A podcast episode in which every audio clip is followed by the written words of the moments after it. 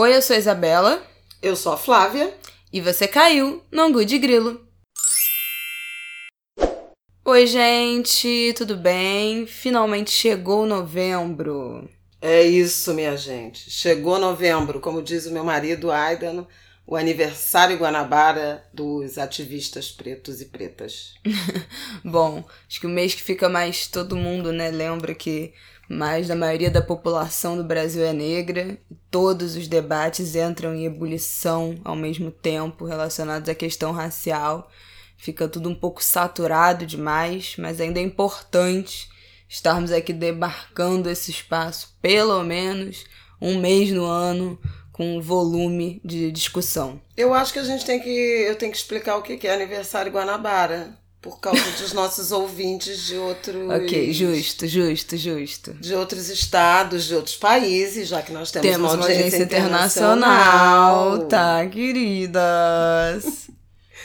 então, Guanabara é uma rede aqui carioca de supermercados que faz no mês de outubro ou setembro uma mega promoção de aniversário e os cariocas se aglomeram na porta das lojas e é um frisson, engarrafa a cidade, Para os bairros. tudo, gente. É Para uma tudo. loucura. As pessoas caem no tapa. Então é meio que um acontecimento do calendário carioca, o aniversário de Guanabara, e como é um acontecimento o dia ou mês da consciência negra de novembro, é, o Aidan André Mota meu, meu marido, padrasto da Isabela, costuma brincar dizendo que o novembro é meu mês de aniversário Guanabara. É, eu acho que, de qualquer maneira, em que pese às vezes dá um cansaço, que eu já até escrevi sobre isso, como as pessoas querem falar de pretos em novembro e em maio, por causa do 13 de maio, de mulheres em, em março, porque tem o Dia Internacional da Mulher e sei lá, em fevereiro tem carnaval. E como no resto do ano, essas agendas são invisibilizadas. De toda forma, é, eu acho que é uma conquista muito importante do movimento negro, né, do movimento social, do ativismo negro, essa demarcação do novembro como um mês de intensa reflexão, de um calendário muito potente e de um calendário muito potente, é, não confinado só a, a refletir sobre nossos problemas, nossas mazelas, a desigualdade, a agenda de direitos ainda a ser conquistado, mas também de celebração, de exaltação, de reconhecimento da resistência negra, do protagonismo negro. Esse mês, por exemplo, aqui no Rio, tem tanta peça tanto espetáculo, Muito tanta evento. apresentação em cartaz. Acabou de acabar, nós já falamos aqui do encontro de cinema negro Zósimo Bubu, acabou no domingo. Mas olha, tem Oboró que vai reestrear, tem Solano Trindade, dois espetáculos, tem Contos Negreiros é, em cartaz. O Del Garcês está voltando com Luiz Gama. Eu vou esquecer de gente, meu Deus. É, pedindo mil desculpas, porque eu sei que eu vou esquecer. Vai ter o, a estreia de meu amigo Fela, do Josito, dia 7. É, tem Pitanga, é, os Pitanga, né? Rocco e, e, e, Antônio Pitanga, também estreando peça aqui no Rio, que já já eu vou acatar aqui o, o nome da peça. É muita eu falei coisa, espontaneamente. Gente. Mas é, tem uma intensa agenda, uma intensa é, programação, também de seminários, também de reflexões, também de semana de, em universidades, em escolas, e isso é muito bacana. Bom, é, eu acho que surgem algumas dúvidas nesse, nesse mês da consciência negra. Eu não vou nem entrar no mérito de negócio de consciência humana, porque sinceramente eu acho que a gente já passou disso, né? A gente tem é, regredido um pouco nas discussões, mas eu me recuso a acreditar que a gente ainda precisa falar de consciência humana e por que, que, que isso é, uma, é um problema, né? Que não é o correto. Então, assim, eu vou fingir que essa discussão não existe e eu vou seguir adiante dela. Muito obrigada. Não acredito que em 2019 a gente ainda tem que falar sobre certas coisas, então eu vou passar reto, desviando dessa história de consciência humana. É, mas ainda existem muitas questões a serem expostas e eu fico um pouco assim desanimada, confesso, da gente chegar todo novembro e ter a sensação de que a gente está tendo que reexplicar as coisas que a gente já falou ao longo do ano, né, várias vezes, e que não foi dada a devida atenção, porque o debate racial é importante, mas nem tanto, né? Não é importante o suficiente para fazer desse aprendizado uma rotina. Eu acho que na vida das pessoas que não estão mergulhadas nisso, é, principalmente pessoas brancas. Então, é, em vez de ser um aprendizado constante, é uma coisa que concentra em um mês só um volume imenso de coisas que óbvio que ninguém consegue dar conta, e no resto do ano esse debate é um pouco esquecido.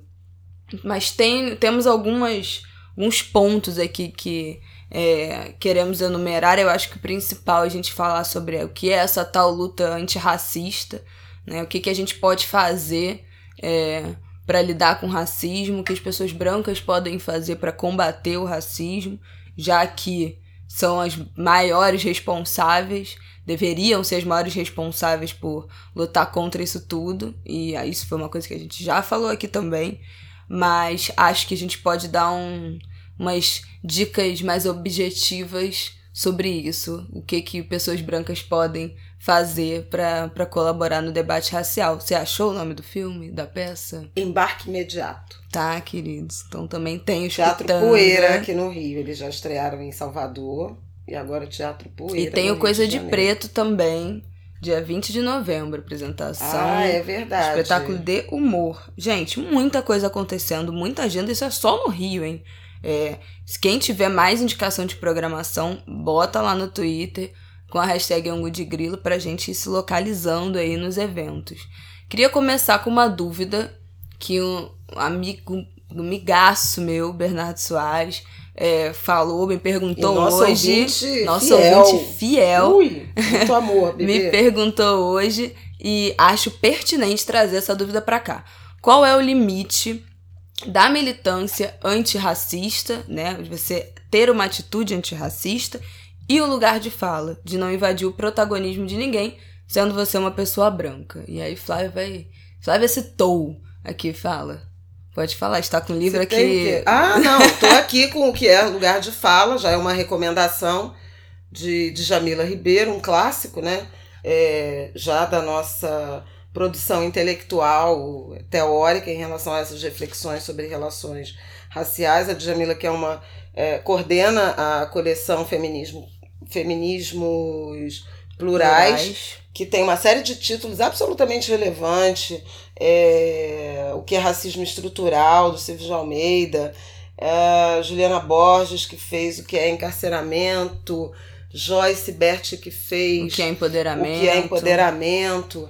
É, super recomendável porque são livros curtos, pequenos e que dão é, noções muito consistentes dessa, desse arcabouço teórico. É, bom, o Bernardo está falando de. Aliás, a Djamila vai lançar hoje, né, dia 5 de, de novembro, pequeno manual antirracista. Bom, então já fica já aí outra. Aí. Já fica aí mais uma. Quem está interessado no assunto, corra. Uma, uma recomendação também em relação a essas reflexões. Mas tem uma diferença é, entre você ter uma atitude antirracista. Primeiro, que eu acho que isso vem da percepção de que é, só não ser racista ou não se declarar racista ou se policiar em relação a atitudes e comportamentos racistas não deu conta é, do tamanho da desigualdade e do desafio que se tem para se construir uma sociedade mais igualitária, mais equânime.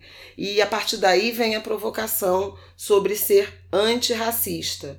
E aí, ser antirracista é não se acomodar com a naturalização da invisibilidade ou da uh, ausência de, não de voz, mas de ouvidos uhum. ao povo negro, às minorias, né? A gente está falando de racismo, mas eu acho que vale também para LGBTfobia, para o machismo, para o sexismo. Então, é, é você é, ter atitudes ativas na direção da inclusão desse grupo. Então, é, por exemplo, viabilizar a contratação de profissionais negros, viabilizar a produção acadêmica, cultural, de pensamento, valorizar esse pensamento. No caso de, do jornalismo, a gente já falou aqui, mas sempre cabe repetir: convidar fontes, apresentar novas representações e não ficar repetindo os estereótipos é fazer o teste do pescoço o tempo inteiro, mas mais do que fazer o teste do pescoço, que é olhar para o lado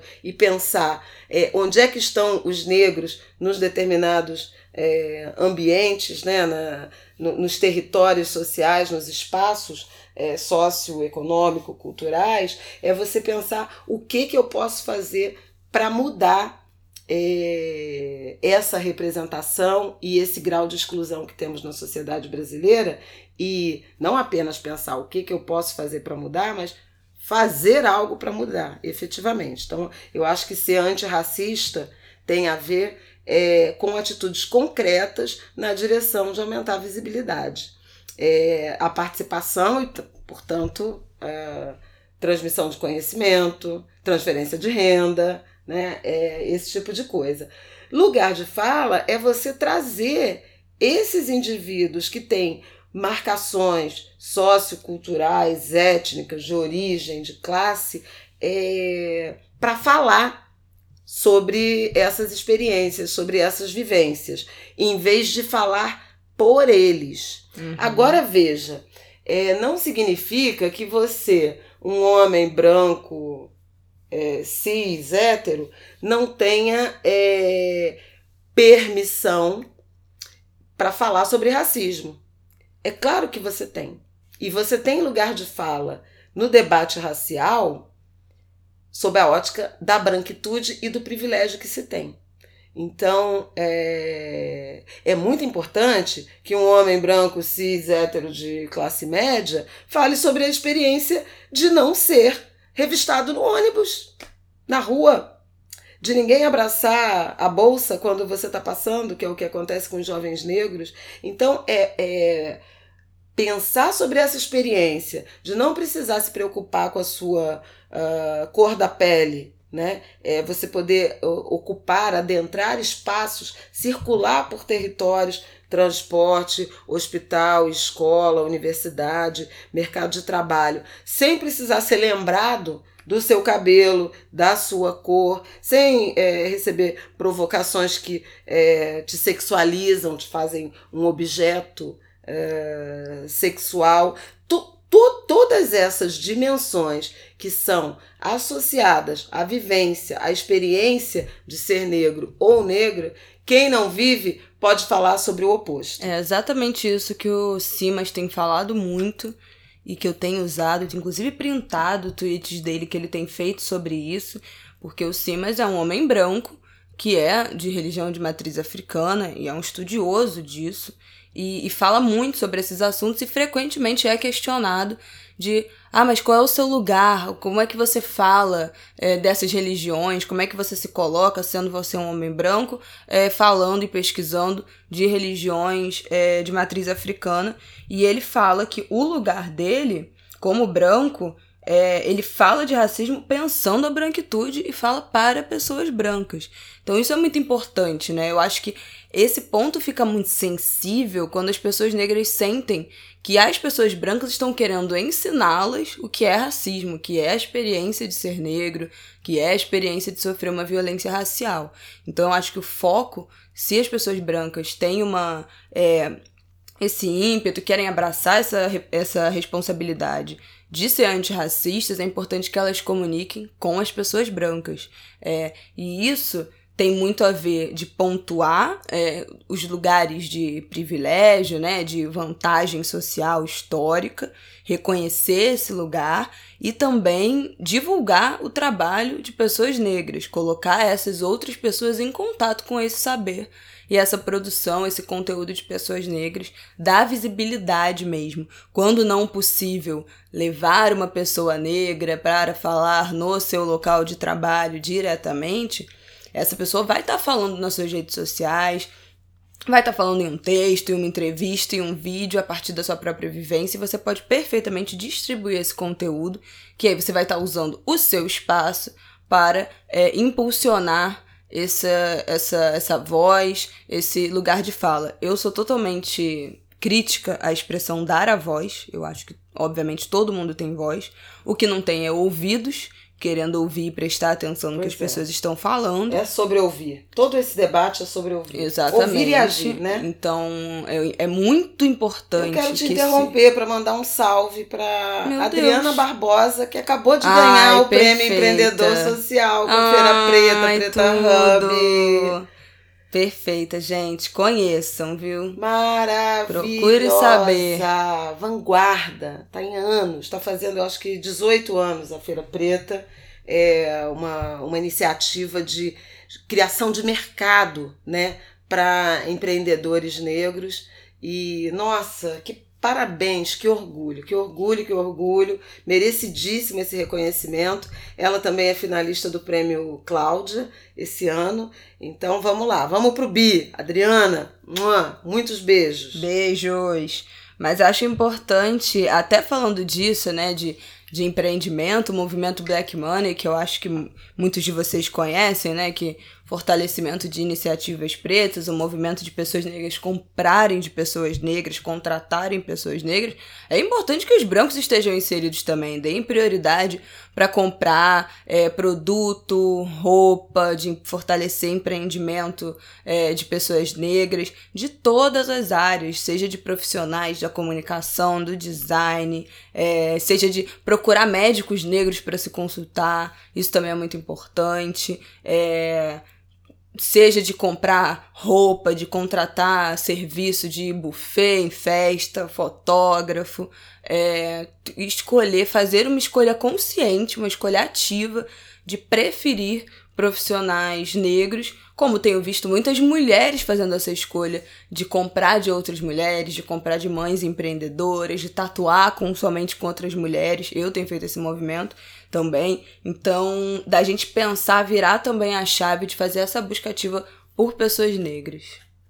É, isso é muito legal. Outro dia eu ouvi num evento em São Paulo, agora eu vou me esquecer. Aliás, da, da Feira Preta, da Preta Hub, que é a, a filosofia do Black Money é vender para todo mundo e comprar dos pretos. Ah, o 20 de novembro, gente, da consciência negra, para quem não sabe, pode ser que tenha gente que não saiba, né? É verdade, a gente é... foi relapse em não falar no início. Exatamente, foi construído é, pelo movimento negro, né? É, sobretudo a, partir ali do movimento negro unificado, que tinha Abdias. O Abdias é o expoente maior, mais uma construção para se contrapor ao 13 de maio, que era uma data que ficou muito é, relacionada a uma generosa concessão por parte da princesa Isabel e há um, um, um, pensamento crítico em relação a pensar o 13 de maio só como uma concessão, posto que a resistência negra e a busca pela liberdade sempre existiu e dura até hoje. Então houve um resgate a partir ali do movimento quilombola e foram muitos, né? Palmares foi um dos. É, hoje a gente tem, acho que perto de duas mil comunidades, mais de duas mil comunidades quilombolas já minimamente reconhecidas, não com titularidade, mas reconhecidas. Isso é, é uma saga. Brasil inteiro, né? Inclusive Centro-Oeste, Goiás tem muitos quilombos, muitos é, territórios remanescentes de quilombo, mas o quilombo mais famoso foi o quilombo dos Palmares e fundado pela avó de Zumbi, a Qualtune, que teve também Ganga Zumba, tio de Zumbi, e por fim é, Zumbi que virou a grande figura, né? Deixa eu é, falar de Dandara, defender aqui esse nome maravilhoso. Não, pode falar, mas é que claro, o movimento. Zumbi. Vou deixar você falar, mas é que claro que o movimento negro também tinha, porque tem a questão aí dos homens, né, do protagonismo masculino. E, e grandes líderes mais visíveis, então se é, associou e se construiu essa figura masculina para representar, para encarnar os nossos ideais de, de é, liberdade e resistência. Então, 20 de novembro foi a data que Zumbi morreu. Foi a data da execução de Zumbi que foi resgatado e é, transformado numa data que é feriado em alguns lugares do Brasil, no Rio já é há muito tempo, em outros não são. Na Bahia não é. Você não sabia é. disso? É, eu sabia. É babado. É, eu acho que no Rio Grande do Sul é. Então, esse ano são 324 anos da morte de Zumbi, 20 de novembro de 1695. Pronto. Ok? E o, existe um museu maravilhoso. Quem é de Alagoas? Museu a céu aberto, né? A céu aberto, que é, é onde ficava o Quilombo dos Palmares, na Serra, Serra da, da, Barriga. Barriga. É, o povo que é de Alagoas ou quem visita Alagoas, eu acho que vale muito a pena. E no dia 20 de novembro eu tive a presente, né, a chance de, de estar no, na Serra da Barriga, nesse, nesse museu memorial em, no, no 20 de novembro de 2015 e foi uma experiência realmente muito incrível. Já tem isso tudo? É.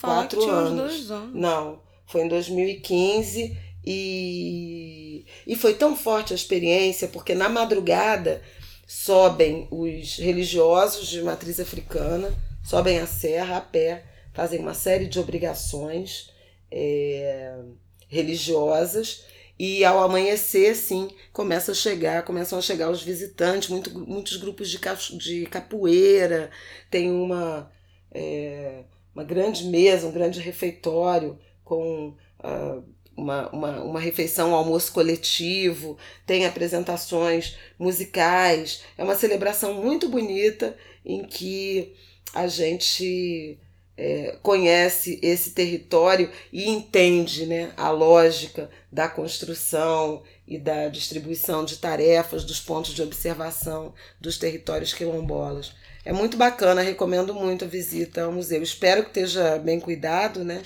É, e o povo de Alagoas pode até escrever pra gente, né? Quem já tiver ido pois lá é, ou favor. quem for de Alagoas, Conta pra gente como é que anda. Ango de grilo, arroba gmail.com e no Twitter na hashtag Ango de Grilo. Bom, então a gente ainda vai, obviamente, com certeza, voltar no tema desse mês de novembro, né? Ao longo do mês de consciência negra. Acho que vai ser impossível é, esse tema não aparecer de novo, não, não nos atravessar Espero que por boas notícias, né? Pelo amor de Deus. É, né, gente? Mas agora vamos falar do que está sendo muito dito, né? Nos últimos dois dias aí: o Enem, o tema da redação, o Enem, a prova. Bom, temos que comentar esse tema. Primeiro, queria fazer é, uma menção honrosa aqui, umas palmas é, ao, ao, à prova que falou de intolerância religiosa e especificamente de contra religiões de matriz africana. Achei bom, não vou dizer que ai, nossa, parabéns, porque assim, gente, esse tema, com o aumento que teve da intolerância religiosa, dos ataques aos terreiros no último ano, não faz mais do que a sua obrigação,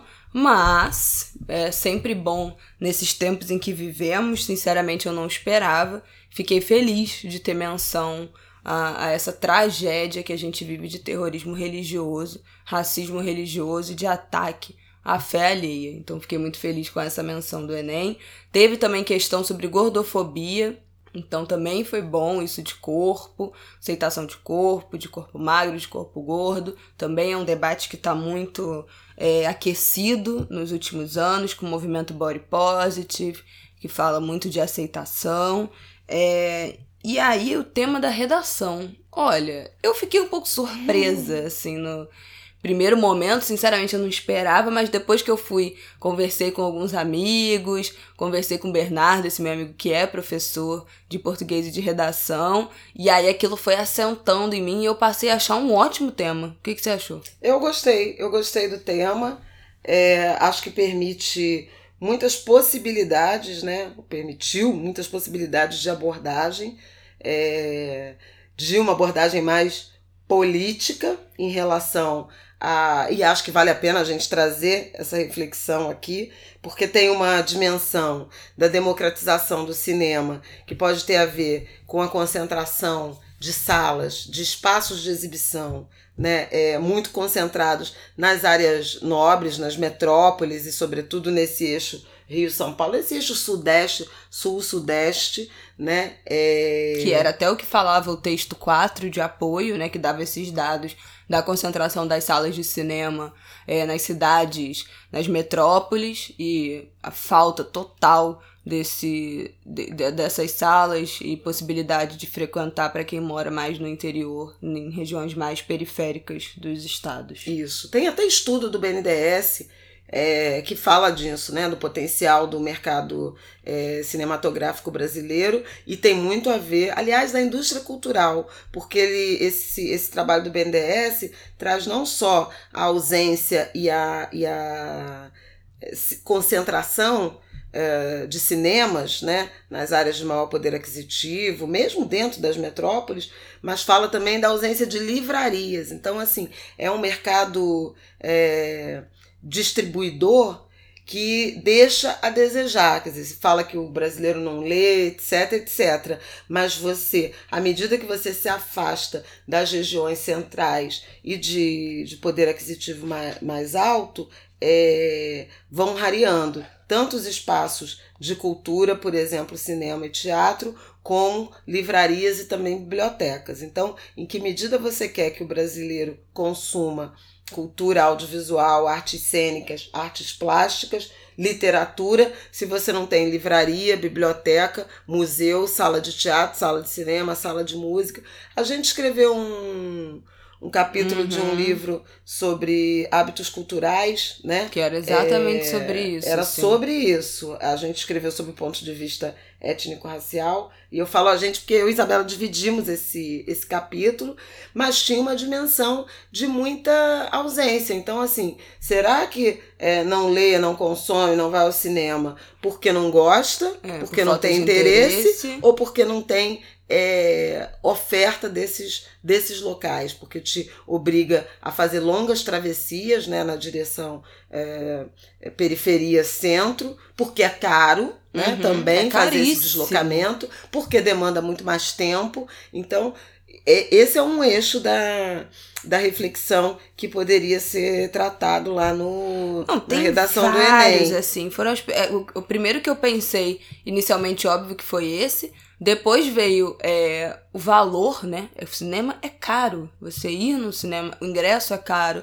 E aí, se você for comer alguma coisa por aquele tempo que você vai ficar ali, o tempo de trajeto, já é mais um valor. Como é que você vai chegar nesse cinema? Já é outro preço. O transporte é caro. Se você não mora numa cidade que, que, que, Se você mora numa cidade que não tem cinema, é um trajeto muito maior, muito mais longo, intermunicipal. Então, assim, acaba sendo muito caro. E eu acho importante dizer uma coisa da redação, que eu vi muita gente desesperada e foi minha primeira percepção, assim.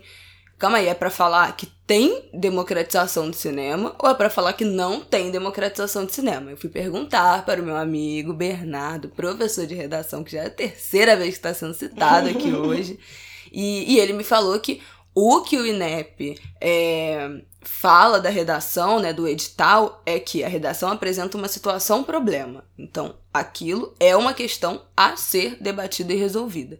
Então, pode perfeitamente você falar. A grande questão é você falar mesmo da dificuldade, desafio da democratização do cinema. Não era para necessariamente falar bem, falar que tá tendo democratização, muito menos nesse momento em que a gente vive de desmonte da Ancine, desmonte do Ministério da Cultura que não existe mais. E muita gente botou na proposta de intervenção no Ministério da Cultura, mas também os professores já estão tranquilizando que é muito improvável que os corretores vão tirar ponto, é, porque há um entendimento de que isso é uma especificidade de governo, que é um pouco demais exigir de estudante do ensino médio, que é uma tecnicidade que virou secretaria dentro do Ministério da Cidadania. Então, quem botou pode ficar tranquilo, porque o importante é entender o contexto geral, né? Que atribui ao governo essa responsabilidade. Mas tem várias outras é, coisas que poderiam ter sido argumentadas. Eu li várias pessoas falando do, é, do acesso a partir do ponto da acessibilidade de pessoas com deficiência. Então, como o cinema não é inclusivo para pessoas cegas, como o cinema não é inclusivo para pessoas surdas, é, não tem libras e não tem legenda nos filmes que são dublados nacionais, é, como as poltronas que são reservadas, né, os espaços reservados para as pessoas com deficiência que usam cadeira de roda, são espaços muito ruins, geralmente é na primeira fileira, é péssimo de ver. É, que eu saiba, aqui no Rio eu nunca vi ingresso de cinema que tenha desconto para pessoas com deficiência e de show já tem, né? Os shows têm desconto, meia entrada. Então, é, essa é uma outra dificuldade de acesso. Eu vi também falando de é, crianças, pessoas com autismo que agora já tem algumas sessões que chamam de sessão azul, né? Que a luz é meio acesa, é, o, o som é mais baixo, mas que também é uma outra dificuldade. Outra coisa que eu vi também as pessoas comentando sobre pirataria, né? Como a dificuldade de acesso ao cinema, por tudo isso que a gente debateu, aumenta muito a pirataria, porque aí é de graça, você baixa em casa, é de graça, então assim, é, eu dependendo de como você argumente, também dá para falar isso, que, que a, o, o, cinema e, e, todas as mídias também, né? Eu acho que séries, não, não só a indústria cinematográfica, e também não só a indústria cinematográfica brasileira, se democratiza, entre aspas, através da pirataria, porque é o jeito de se consumir esse conteúdo, sendo caro, sendo tudo em serviços pagos, sendo tudo fechado, muito conteúdo não chega no Brasil. Também a dificuldade de acessar, muita gente escolheu o viés ali de, da dificuldade de acessar a produção, né? Principalmente pensando pessoas negras, pessoas é, de periferia. Eu adoro esse viés. Esse da sala e esse da, da representatividade né, na produção, eu acho fundamental, porque você não tem fontes de financiamento e você tem uma hegemonia, especialmente dos homens brancos. Há estudos é, no, no, por exemplo, tem um estudo famoso da Ancine, né, de 142 lançamentos é, comerciais, filmes comerciais brasileiros lançados em 2016, é, algo da ordem de 70 e tantos por cento é, dirigidos por homens, por homens brancos, sobretudo, e zero, nenhum filme dirigido por mulher negra, nem roteirizado por mulher negra. Então você tem também aí uma uma realidade absolutamente antidemocrática, porque quem predominantemente não apenas escreve as histórias, como decide como elas serão contadas, que é o papel do diretor, são as mesmas figuras de sempre, né? É... E isso gera, isso espelha no, no resultado final, né, da produção. Sem dúvida os alguma. Filmes, é, não é só sobre ter ator, né? É, é também sobre ter atores e atrizes é, diversos do ponto de vista de gênero, é, de raça, de protagonismo, mas é também sobre ter roteiristas, sobre ter diretores, quer dizer, a produção ser é, também é, diversa e, portanto, mais democrática. Então, acho que tem muitas reflexões a, que poderiam ser feitas, né? É, eu achei um ótimo festejei, tema. Festejei. E eu acho que, assim, é óbvio que eu acho que o Enem tá ficando cada vez mais específico, né? Teve nos anos ano passado foi controle, uso de dados na internet. Ano retrasado foi o desafio da educação de pessoas surdas. É, então tá ficando cada vez mais específico. É, mas eu acho que esse debate do cinema tem absolutamente tudo a ver, se aplica a todas as áreas da cultura, todos os tipos de arte é, de mainstream, de, de que, quem é que está produzindo e ganhando dinheiro com teatro, na música, como é que funciona a indústria musical, quem é que faz sucesso, quem são os produtores de sucesso, quem são os grandes diretores das gravadoras. Eu acho que esse debate entra em todas as artes, assim, que se isso é, é realmente não é do cinema. nem um pouco e a gente vê como e principalmente aqui no sudeste como demora para chegar por exemplo, é, tecnobrega, brega funk, o próprio sertanejo. É, que explodiu nos últimos anos aqui, São Paulo, Rio, como esses ritmos já existem há décadas no norte e no nordeste, como já, já demora anos para chegar aqui, porque a produção, a indústria é completamente é, focada aqui no Sudeste Maravilha e, e não dá atenção para o que, que está produzindo o resto do Brasil, quais são esses outros conteúdos, essas outras produções que acabam ficando completamente marginalizadas. Acho, então eu acho que vale para todas as áreas da cultura. Foi só o cinema, foi só, né, o escolhido, mas eu acho que esse debate vale aí para tudo. E acho importante Isso, a, é gente dizer que eu vi muita gente falando que ah, é, tava na cara que o Enem esse ano não ia trazer um tema muito polêmico, muito político, que desse para criticar muito é, o governo. O Enem já tem algum tempo que não é tanto assim é, de críticas diretas ao governo, né? Já, acho que já tem pelo menos aí uns três anos que já é mais um pouco ali meio chapa branca. É, eu acho que enfim, não esperava nada diferente disso, mas eu acho importante dizer que cinema e arte é político sim, né? A gente não é, pode separar. Acho. E há grandes e há grandes possibilidades de, um, de uma de uma reflexão crítica, aliás, estamos aqui fazendo por ela, porque isso tem a ver com destinação de verba pública, né? é, a quem que produtores né, é, o Estado financia, quem recebe incentivo, quem tem acesso aos editais, quem tem a capacidade de é, mergulhar nesse universo de é, apresentar projetos de acordo com modelos absolutamente complexos de, de elaboração de, de projetos para disputa de editais. Então, isso também são elementos que são, em alguma medida, antidemocráticos, né? Porque dificulta o acesso, por uhum. exemplo, de um produtor de conteúdo, de um roteirista,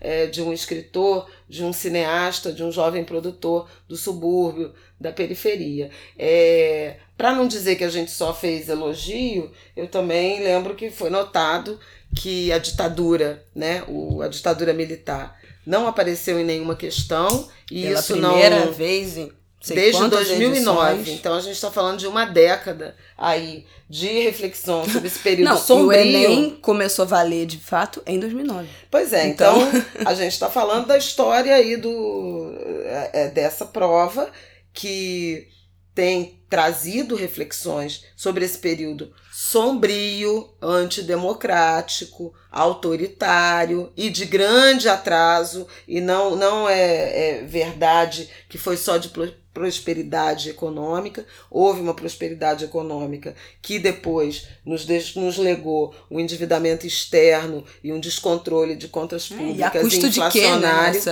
essa, é, mas é que tem, tem, há quem acha que valeria a pena, mas nem sob essa ótica exclusivamente econômica, é, é, essa defesa né, da ditadura ela é justificável e, e para em pé.